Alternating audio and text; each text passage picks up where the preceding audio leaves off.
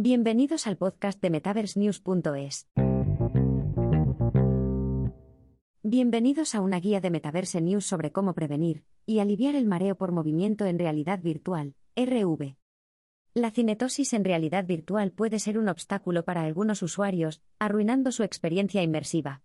El mareo ocurre cuando hay un desajuste entre los movimientos percibidos en la experiencia de RV y la realidad física del usuario, causando síntomas tales como náuseas, sudoración, dolores de cabeza y mareo. Aunque es común, hay formas en las que tanto los fabricantes como los usuarios pueden mitigar estos efectos negativos. Entonces, ¿qué causa este mareo en realidad virtual? Básicamente, es una forma de cibermareo que resulta de la desorientación en nuestras simulaciones inmersivas. Aunque estas simulaciones pueden brindar experiencias emocionantes y únicas, también pueden desencadenar lo que se conoce como cinetosis, causando una variedad de síntomas, desde fatiga y mareo hasta vómitos. Afortunadamente, este mareo por RV tiende a disminuir con el tiempo y con la familiaridad. Cuanto más tiempo los usuarios pasan en la RV, mayor es la probabilidad de que su cerebro se adapte y procese las señales más eficazmente. Sin embargo, este proceso puede variar mucho de una persona a otra. Echemos un vistazo a algunos pasos prácticos para mejorar su experiencia de RV y combatir el malestar. 1. Comienza despacio. Si eres nuevo en la RV, no te sumerjas en aplicaciones o entornos muy complejos de inmediato. Comienza con experiencias sencillas y mantén tus sesiones cortas al principio. 2. Calibra correctamente tu casco. Un casco de RV mal ajustado o configurado puede contribuir al malestar.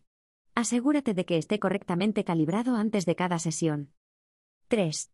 Haz ajustes regulares a las gafas. Si usas gafas, asegúrate de que tu casco de RV está correctamente ajustado para acomodarlas y proporcionar una visión clara.